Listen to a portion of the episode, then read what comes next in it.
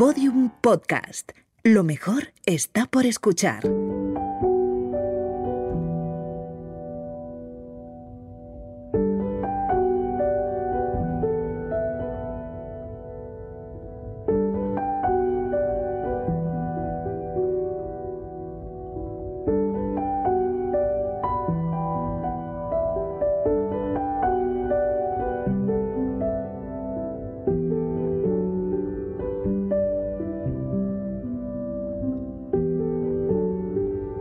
Cuando el descanso es un sueño, un podcast de IKEA producido por Podium Studios. Bienvenidos a Cuando el descanso es un sueño, un espacio sonoro donde repensar nuestras rutinas de descanso, un lugar para hablar sobre lo que nadie habla y tal vez descubrir nuevas materias para soñar, allí donde nunca quisimos mirar.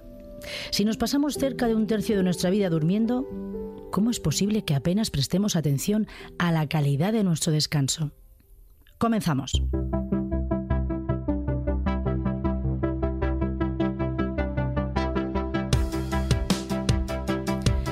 Nuestro invitado de hoy ha vivido en más de 20 lugares. Desde niño le gustaron las aventuras, explorar y viajar. Un buen día decidió cumplir su sueño y vaya si lo logró. Nacho es el primer español y la quinta persona de la historia que da la vuelta al mundo caminando. Han oído bien, caminando. Nacho además es naturalista y aventurero profesional, autor del libro La Vuelta al Mundo Caminando. Bueno, Nacho, eh, habrás llegado caminando aquí a la radio también, ¿no? Por supuesto. Por supuesto. ¿Qué tal estás? ¿Qué tal has dormido hoy? Muy bien, muy bien. Encantado de estar aquí.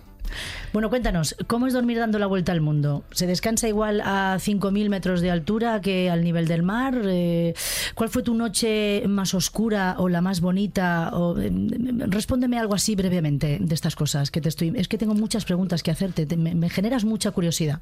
Pues mira, una de las cosas más difíciles de dar la vuelta al mundo caminando es ser capaz de adaptarte a tantos entornos diferentes. Como dices, dormir a 5.000 metros de altitud, en zonas intertropicales con mucho calor, con mucha humedad, a 15 grados bajo cero, en tormentas como en Estados Unidos, por las noches en el desierto de Atacama. Cada día tiene su noche, han sido 1095 días, con sus 1095 noches, y solo las noches darían para escribir un libro. Qué interesante, es verdad. Eh, a veces se nos olvida que cada día tiene su noche, ¿no? Pero, pero es importante cuidar eso. ¿Y cómo se concibe el descanso eh, en distintas culturas del mundo? Eh, sobre mm, cómo. O sea, eh, en- ¿descansan igual en todos los sitios del mundo? ¿Lo conciben igual que nosotros? Bueno, dormir... eh, Es básica- importante, quiero decir. es fundamentalmente como, como humanos, el humano necesita dormir una serie de horas al día para poder estar descansado y realizar sus actividades durante, durante el día.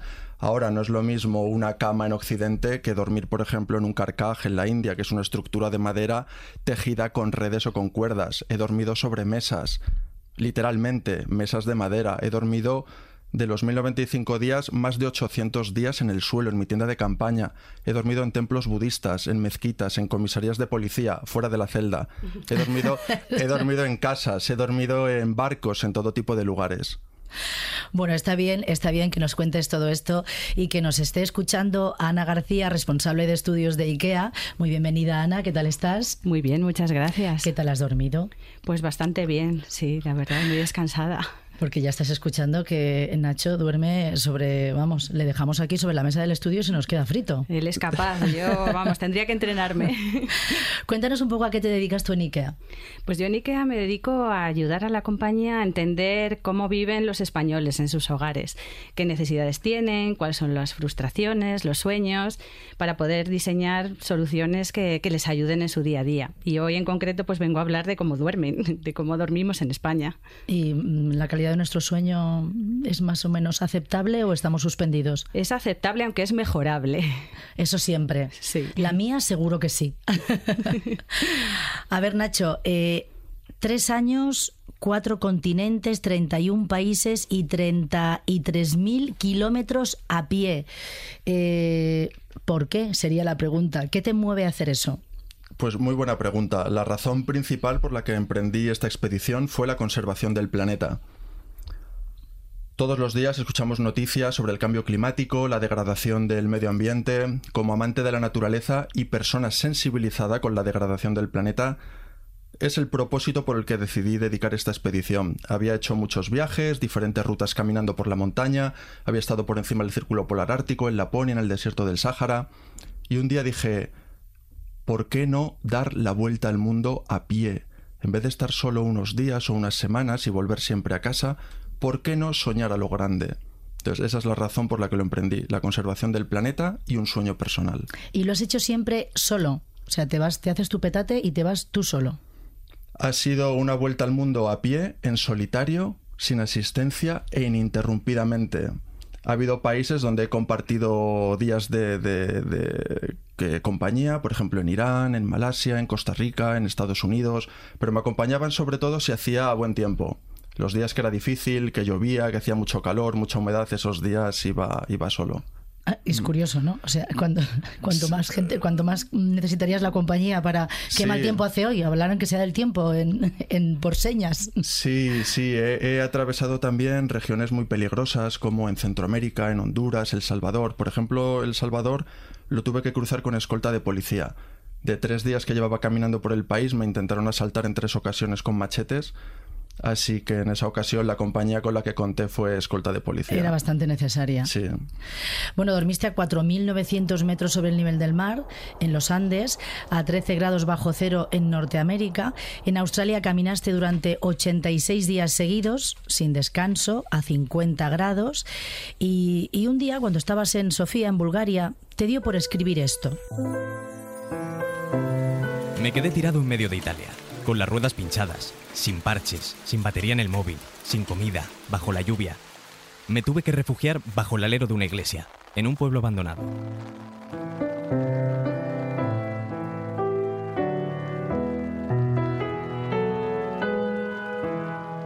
¿Qué pasó? ¿Cómo terminó, cómo terminó el día?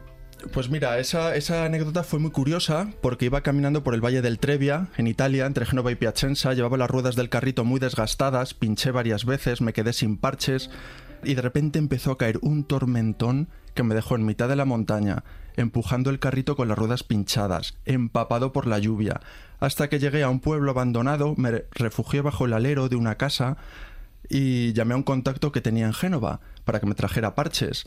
Al dar dos tonos la llamada, se me acaba la batería. Madre mía. Es decir, todo lo que me podía ocurrir ese día, con las ruedas pinchadas, sin comida, sin batería, empapado por la lluvia, me pasó. Así que monté la tienda de campaña bajo el alero de, esta casa, improvisé un cordal donde tendí mi, mi, ropa mojada y al día siguiente, inflando cada poco las ruedas del carrito, llegué a una población eh, cargué la batería del móvil, llamé a este contacto de Génova, me trajo parches y quedó todo en un pequeño aprendizaje, que es cambiar las ruedas del carro antes de que estén muy desgastadas. Lo curioso de, este, de este acontecimiento es que el nombre del pueblo en el que me pasó se llamaba Loco. ¿En serio? Hay un, se llamaba Loco. Hay un pueblo al norte de Italia, entre Génova y Piacenza, en el Valle del Trebbia, que se llama Loco. Tengo la foto, de hecho, del cartel de cuando entras al pueblo.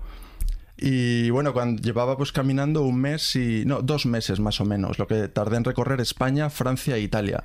Solo tú, solo tú entendiste el chiste de que el pueblo se llamara loco, porque claro, en italiano loco no tiene el mismo significado que, para nosotros. Efectivamente. Ibas tú solo riéndote. Iba yo solo riéndome y parecía que alguien lo había puesto a propósito y me quería decir algo, ¿no? Cuando estás empezando una expedición que genera dudas porque nadie antes había dado la vuelta al mundo caminando, tienes voces a favor, mucho apoyo y algunas otras pues que ponen en duda a tu gesta, ¿no? Y, y tus palabras. Entonces, cuando te encuentras ese cartel cuando has pasado esa serie de penurias que se llama loco, pero luego te das cuenta que la historia de la humanidad está llena de, locos maravillosos, de constructores de puentes entre el mundo de las ideas y la realidad.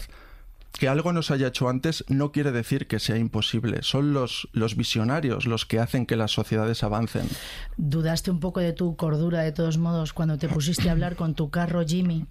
Bueno, eso. Alguna conversación habrás tenido. Sí, sí, desde luego. A ver, está claro que dar la vuelta al mundo caminando es, es, algo poco común, poco frecuente y es fácil tildarlo de locura. Sin embargo, para llevarla a buen puerto, para que terminar con éxito, tienes que ser una persona tremendamente cuerda y con los pies muy en la tierra. Es tal la cantidad de cosas que tienes que planificar, que organizar, que tener en cuenta. Es cierto, cuando estaba caminando por Australia, a ver, al principio del viaje me proponían que le pusiera nombre al carro. Digo, ¿cómo le voy a poner nombre? Si es un objeto, no hablo con las cosas. Ya atravesando Australia me pegó mucho sol en la cabeza, larguísimas jornadas de soledad, caminando por el desierto, que acabé hablando con mi carro y, y llamándole Jimmy, Jimmy Águila Libre. Jimmy Águila Libre. Jimmy Águila Libre, nada más y nada menos. Oye, Nacho, ¿y dentro de ese carro donde llevabas todos los elementos para subsistir, qué llevabas para dormir? ¿Qué elementos tenías? Sí, una de las dificultades de viajar a pie es que tienes que llevar el material mínimo y necesario, porque cada kilo que llevas cuesta mucho desplazarlo. En este carro he llevado material de supervivencia, en concreto para dormir he llevado una tienda de campaña, un saco de dormir y una esterilla no se puede ser, almohada. No se puede ser más minimalista. La almohada me la hacía con la ropa doblada y me la ponía debajo de la cabeza. En Australia, por ejemplo, hay noches en las que he tenido dingos aullando alrededor de mi tienda. Te dejas un palo, unas piedras, un cuchillo, el frontal, las cremalleras de las puertas para ser capaz de abrirlas si en caso de emergencia. Abrir la puerta de mi tienda de campaña en las selvas de Ecuador y ver toda la jungla llena con miles de lucecitas verdes, de luciérnagas. A veces las noches son más emocionantes que el día porque no ves, y la imaginación se dispara y oyes ruidos y no sabes qué es. Y hay noches que las pasas en, duerme vela. Supongo que tienes que estar súper alerta, ¿no? En esas noches. Estás muy alerta. Como comentaba antes, ha sido una vuelta al mundo a pie, en solitario. Y, bueno, sin coches de asistencia, sin más, sin más recursos que mi propia, mis propios medios. Y tienes que estar muy alerta. De hecho, una de las dificultades cuando terminé la vuelta al mundo caminando fue relajar ese nivel de alerta volver otra vez a acostumbrarme a un entorno seguro, confortable y oía un ruido a mi espalda y me giraba. En ocasiones te giras y había un tío con un cuchillo. Eh, cosas así cosas así. Han sido tres años caminando solo por el mundo. Cosas así. Él lo dice así alegremente. En nosotros que tenemos nuestra habitación perfectamente montada, dormimos, oyes un ruido y dices, uy, se habrá caído una estantería que he clavado mal o algo así, ¿no? Pero él de repente dice, había un señor con un cuchillo. ¿Qué cosas son las esenciales, las que, las que, de las que no puedes prescindir cuando te, cuando te vas de viaje? Nos estás contando que la almohada ya vemos que te la puedes inventar, pero ¿qué no te puedes olvidar en ninguno de tus, en ninguna de tus paradas? Mm. Bueno, yo siempre digo que hay dos elementos fundamentales con los que hay que viajar siempre. El, uno es material, es agua. El agua es vital, no puedes vivir sin agua, más importante incluso que, la comida. Y el segundo elemento es, es de, pues una cuestión de motivación mental, que es ilusión. En la vida hay que tener ilusión, motivación, pasión por lo que haces. Eso para mí son los dos elementos fundamentales. ¿Y llegaste a echar en falta algún artículo, algo que no te llevaste y que te hizo muchísima falta? Hombre, hay cuatro cosas fundamentales, cuatro pilares que yo siempre digo que son descanso, alimentación, higiene y seguridad. Son cuatro pilares que aquí damos por sentado que tenemos derecho a ellas solo por nacer y las damos por, sentado, vamos. Pero cuando estás en, alejado de, de tu país, esas cuatro necesidades básicas se vuelven prioridades conseguir un lugar seguro para dormir cada noche, confortable, tranquilo, lo más cómodo posible, buena comida. Hay lugares donde la comida está en mal estado, viajas a pie, estás alejado de zonas turísticas. Eh, la higiene también. Aquí estamos acostumbrados a abrir un grifo y que salga agua caliente, agua potable para beber, pero hay sitios donde no. Y luego la seguridad. Para mí esos cuatro pilares son, son básicos. Claro, porque los días que no dormías en tienda, mm. eh, las, las, las, noches que no dormías en tienda, ¿cómo, te, cómo gestionabas el dormir en, en cualquier otro sitio? Bueno, eh, he dormido, como mencionaba, en todo tipo de lugares. Eh, en ocasiones, pues tienes que llamar a una puerta. ¿Qué ocurre también? Otra de las dificultades es comunicarte. Yo hablo español, hablo inglés, hablo un poco de francés, pero eso se habla en sitios turísticos. Es, generalmente hablas el idioma local. En Irán hablas farsi, en la India hindi, en Bangladesh bangla, y no te queda más remedio que comunicarte por mímica, con un palo haciendo dibujos en la tierra, con un boli y un cuaderno, y aprender unas palabras básicas de cada idioma. Entonces en ocasiones llamas a una puerta y explicas con gestos que quieres montar tu tienda de campaña para meterte dentro y dormir. Me he encontrado con una hospitalidad increíble en todo el mundo, más allá de las culturas, las procedencias, los idiomas, la, humanidad e, es buena que generalmente pues todos son malas noticias, ¿no? Da miedo, pero viajar a pie es el medio de transporte más lento y expuesto que existe. Si la humanidad fuera mala, mi viaje hubiera sido imposible, no habría llegado ni a Francia. Y es muy muy conmovedor ver cómo en países donde tienen muy poco te lo dan todo. Yo solo quiero un lugar en el jardín para poner mi tienda y dormir a salvo. Me han ofrecido la única cama que tenían en, el, en la casa y la familia dormir en el suelo. Y es una situación muy comprometida porque no quieres ser descortés, te están invitando y no quieres rechazar la ayuda. Pero da palo ver cómo tú duermes en la cama y la familia en el suelo. Familias muy, muy humildes, ¿no?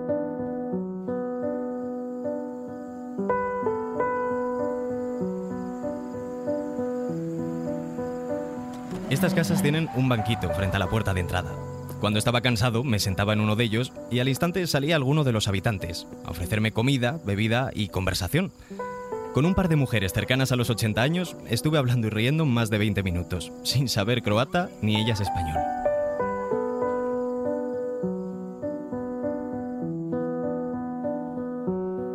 Como bien dices, la hospitalidad es, sería como un don universal que se tiene, aunque en algunos sitios donde, donde más tenemos es verdad que se va perdiendo. Pero ¿en qué, en qué lugares te has encontrado una gente especialmente más hospitalaria? Pues he podido disfrutar de, de, la, de, la, hospitalidad en prácticamente todo el planeta. Yo siempre digo que el mayor tesoro de mi viaje, de mi aventura, ha sido la humanidad. Más allá del sueño conseguido o el privilegio de ver con mis ojos el, la belleza del planeta, es disfrutar de la, hospitalidad de, la humanidad.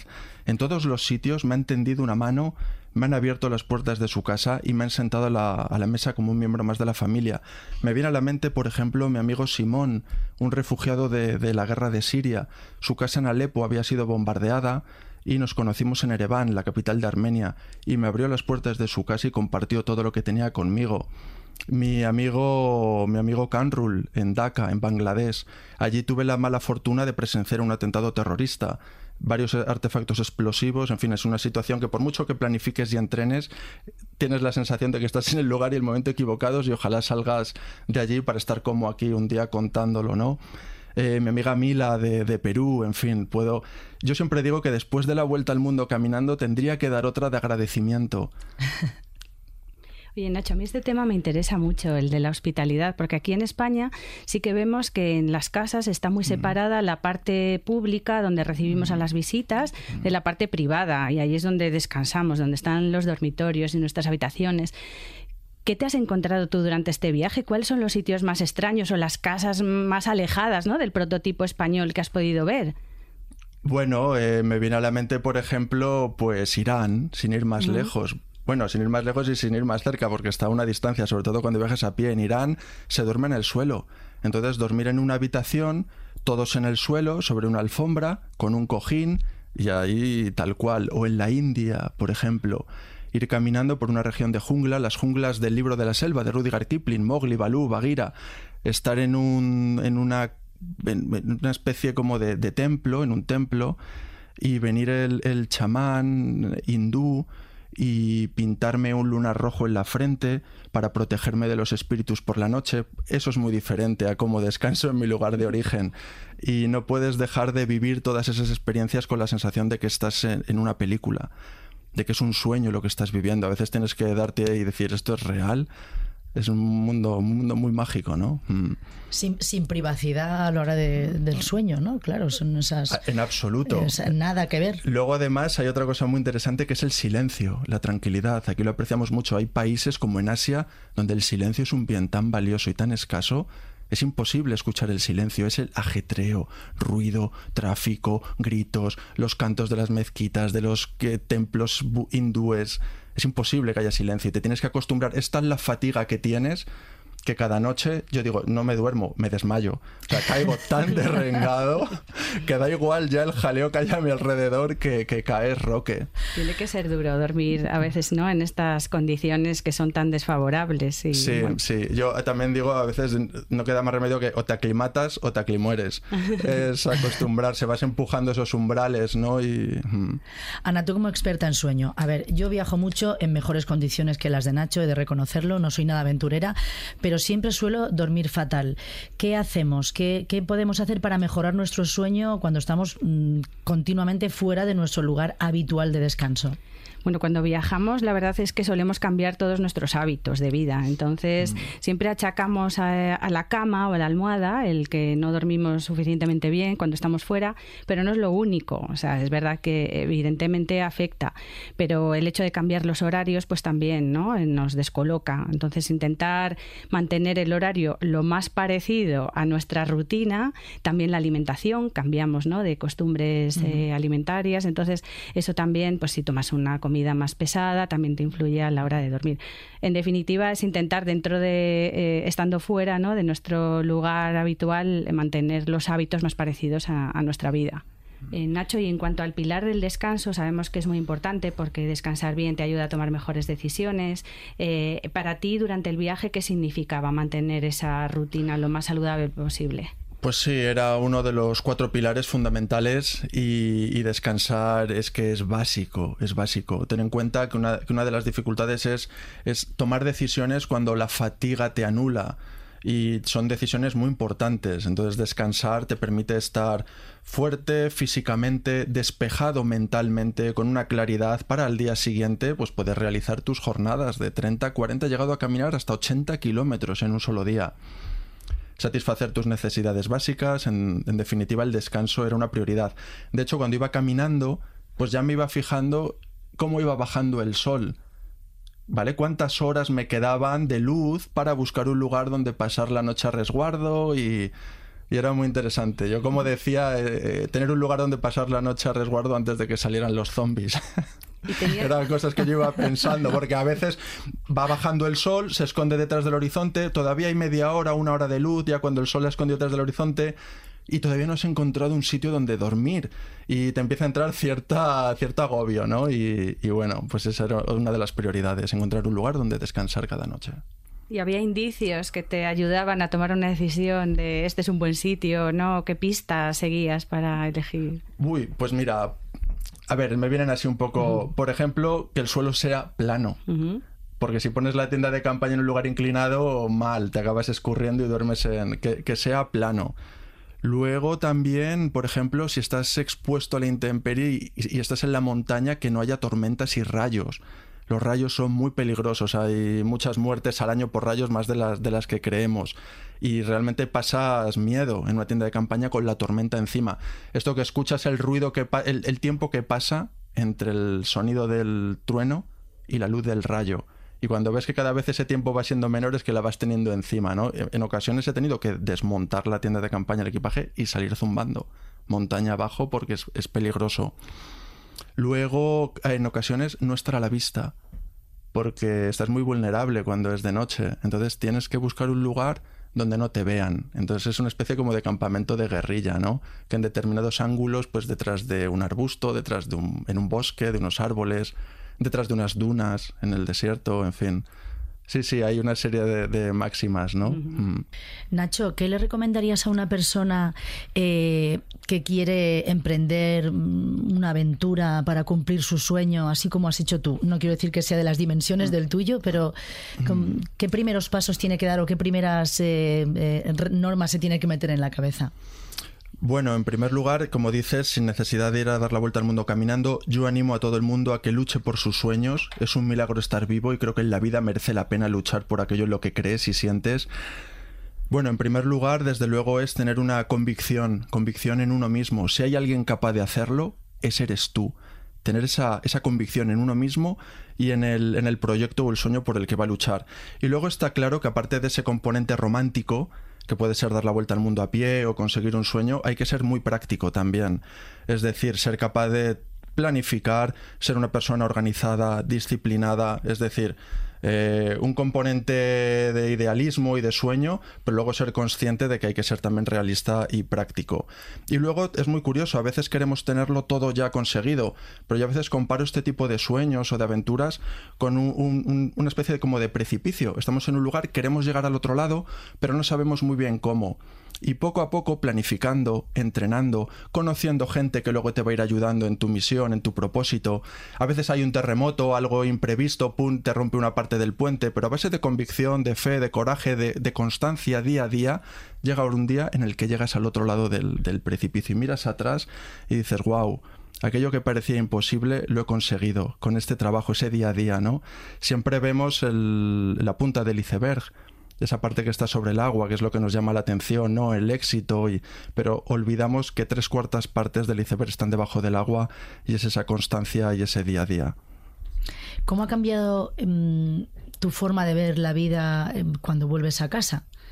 La vida cotidiana, el tomarte algo con tus amigos o estar con tu familia, o, pues eso, la cotidianidad. Bueno, vuelve una persona muy, muy, muy consciente de quién es, de qué quiere, de lo valioso que es el tiempo, del milagro que es estar vivo, con un camino muy, muy claro y sobre todo una persona humilde, desde luego, y muy agradecido. Agradecido por todo. Eh, a veces me dicen, bueno, has cambiado. No sé si, he sea, si ha cambiado el lugar en el que yo vivía, pero yo sí he cambiado los ojos que miran las cosas, ¿no? apreciar todo lo que tenemos. Somos tendemos muchas veces a quedarnos de brazos cruzados quejándonos de lo que no nos gusta. Hay que apreciar lo que se tiene y trabajar para mejorarlo. Eso es clave para ser feliz también. Siempre buscamos la felicidad en la vida, ¿no? Pues una de las claves para ser feliz es apreciar lo que tienes. Y yo creo que esas cosas básicas de, base, de, cimientos, eh, pues son, son fundamentales y en eso sí he cambiado, he cambiado. Una persona agradecida. Hmm. Nos va a cambiar a nosotros también, ¿eh, Ana?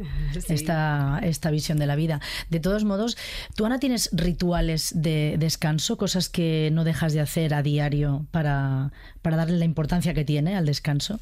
Yo solo hago una cosa y es no consultar dispositivos electrónicos al menos dos horas antes de, irme a dormir, porque además he comprobado que altera mi sueño. Entonces esa es una de las cosas que sí que intento cumplir a, rajatabla. Nacho, ¿y, cómo ha cambiado tu descanso una vez que has vuelto en tu día a día? ¿Cómo has retomado tu rutina de, de dormir? Bueno, mi descanso ha cambiado a mejor. A mejor, desde luego, duermo del tirón continuadamente, sin tantas interrupciones y despertarme en mitad de la madrugada alerta, ¿no? Y luego, por supuesto, la calidad, la calidad de, dormir en, una cama y, a resguardo, ¿no? En vez de a la intemperie, desde luego, ha cambiado a mejor.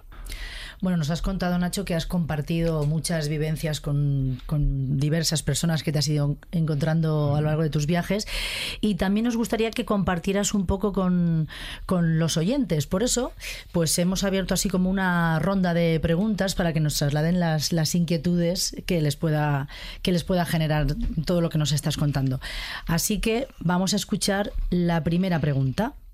Hola Nacho, ¿qué tal? Soy tu primo Rafa que nada, yo te quería preguntar, eh, bueno, tú sabes que nuestra familia, excepto mi madre, eh, todos, mi padre, Borja, Elisa, somos todos de dormir bien, de, irnos a la cama tarde, pero una vez nos vamos a dormir no nos cuesta nada conciliar el sueño y, una vez nos metemos en la cama nos podemos tirar ahí eh, lo que queramos.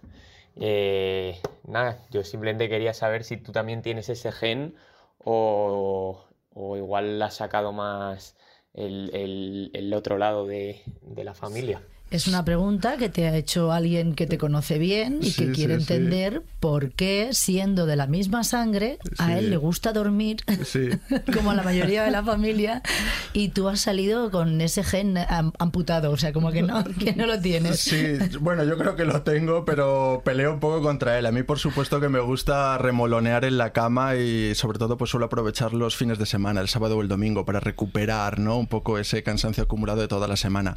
Pero como decía, me gusta aprovechar el día, creo que, es que el tiempo vuela, es tan preciado que, bueno, más de ocho horas enseguida ya, ya me levanto. Es mi primo Rafa, me ha sorprendido muchísimo esta pregunta y, bueno, pues le mando un, saludo fuerte desde aquí. Por supuesto que me gusta dormir. y Nacho, tenemos otra pregunta de Pablo que nos dice que si tuvieras que repetir tu viaje, ¿esta vez lo harías acompañado? Y si fuera que sí, ¿con quién lo harías? Bueno, una de las cosas difíciles de, dar la vuelta al mundo caminando es la soledad. ¿no? Es mucho tiempo de, soledad y creo que en la vida la gracia está en compartir las cosas, hecho en, es en falta compartir, ¿no? Y, bueno, pues desde luego yo, yo lancé, hice público este viaje y estaba abierto a compartir mi, mi, aventura. ¿Qué ocurre? Que es una aventura proyectada a muchos años y es un, es un viaje vital no es una, pues, unas vacaciones de dos semanas, un mes, sino que tienes que tenerlo muy claro. ¿Con quién lo haría? Pues con una persona que, que tuviera pues muy claro que también es, es, su sueño, ¿no? Y porque hay dificultades y pues a veces dices estoy mejor en casa, en el sofá, bajo una manta comiendo palomitas y viendo una buena peli que pasando aquí penurias. Así que con alguien que, un buen amigo, un buen amigo, una buena amiga, lo haría sin duda, sí. Diría que con mi madre, pero no quiero que pase malos ratos. Es que en los viajes se descubre, mm, cuando, o sea, se descubre realmente a quién es tu compañero de viaje, si es realmente tu amigo. Sí. Eh, no, no, es lo mismo un amigo aquí mm. que un amigo por ahí de viaje y en esas condiciones. Sí, efectivamente. En los buenos momentos todo el mundo es, está muy cerca, y, pero en los momentos malos, las dificultades eh, sacan a la luz verdades como templos, ¿verdad? Eso, por eso es complicado. Bueno, eres el invitado de este podcast que más ha viajado, sin duda, muchísimo más que nosotras, Ana. Muy a nuestro pesar, nos está dando mucha envidia. Muchísima. Vamos a elaborar, eh, si te parece, las cinco leyes del buen descanso del viajero. A ver, ¿qué cosas te gustaron más o cuáles fueron las que mejor te vinieron para descansar? ¿Y qué aspectos cambiarías? ¿Cómo mejorarías? Hmm. Bueno, desde luego, para tener un, un buen descanso, es fundamental, en primer lugar, ganártelo, merecértelo, no estar, estar cansado. Es, un, es obvio, parece obvio, para descansar tienes que estar cansado. Para caer desmayado, como decías antes. ¿no? Sí, sí, eso, eso en primer lugar, ¿no? Luego creo que es fundamental también, o hace mucho, el tener un buen espacio donde descansar. Sea una buena cama, que sea un buen entorno, por supuesto que sea seguro, que sea higiénico y si ya es tranquilo y silencioso, miel sobre hijuelas, ¿no? Y, y luego, bueno, pues ya por puestos a pedir, pues en buena compañía. Aunque bueno, si estamos hablando de descansar. Eh, bueno, se puede descansar. Sí, efectivamente. sí, sí, sí. ¿A ti qué te parece, Ana? Desde luego que estoy totalmente de acuerdo con, con, las leyes que ha enumerado Nacho. En primer lugar, que hace referencia al ejercicio físico, ¿no? A, mm. a, estar lo suficientemente cansado como para luego poder descansar bien. Eh, el espacio, por supuesto, y todo a nivel tanto ambiental, la luz, el ruido, son fundamentales que, que mm. sean favorables. Y luego respecto a lo de dormir acompañado solo, pues ahí hay bastante controversia, mm. porque por lo visto, bueno, pues todos los estudios que se han hecho al respecto dicen que hay beneficios físicos en dormir solo, porque tienes más espacio, no te molestan, pero luego hay muchos beneficios emocionales y psicológicos de dormir acompañado. Entonces, la seguridad, que reduce los niveles de estrés, bueno, pues también en, ese aspecto tiene muchos, muchos efectos es positivos. es un tema que da largas conversaciones Desde y luego. discusiones mm, tranquilas, pero, pero es verdad que es un tema, ¿eh? lo de Sí, solo sí, o acompañado, es Sin verdad. duda. Aquí podríamos tener otro episodio completo. Es verdad, nos da tema. Bueno, Nacho, antes de despedirnos, me gustaría nos gustaría regalarte mm, tu postal eh, sonora del descanso ideal. A ver, por ejemplo, la mía sería una, una chimenea ardiendo, una chimenea de verdad, o sea, fuego de verdad, ardiendo, ah, con su ruidito, los, los chasquidos esos del fuego, me, me- me encanta, me relaja muchísimo, pero no sé cuáles serían tus sonidos ideales para encontrar ese, ese descanso. Pues has dicho uno, uno muy bueno. A mí mm, me encanta dormir bajo los cielos estrellados, un cielo lleno de estrellas. Me apasionan. Es cierto que las estrellas no, no hacen ruido, No suenan. pero si estás junto al mar y escuchar el rumor de las olas en el mar es la mejor manera de, de mecerte y, y de dormir.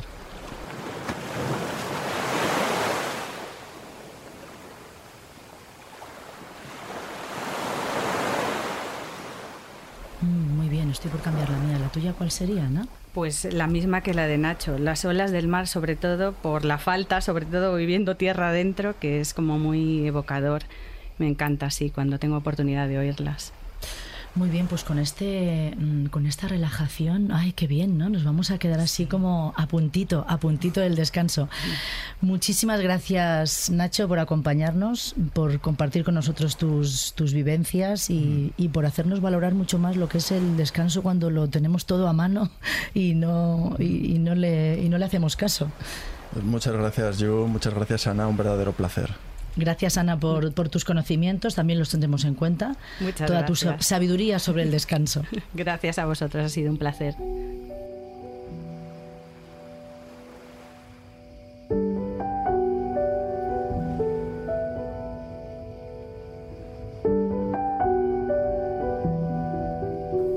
Bueno, pues ya habéis visto lo interesantísimo que ha sido este podcast de hoy. Muchísimas gracias, Nacho Dean. Nos has eh, iluminado nuestras horas de descanso, ¿verdad, Ana? Totalmente. Y yo de vosotros, pues no me perdería el siguiente episodio. Así que hasta el próximo episodio.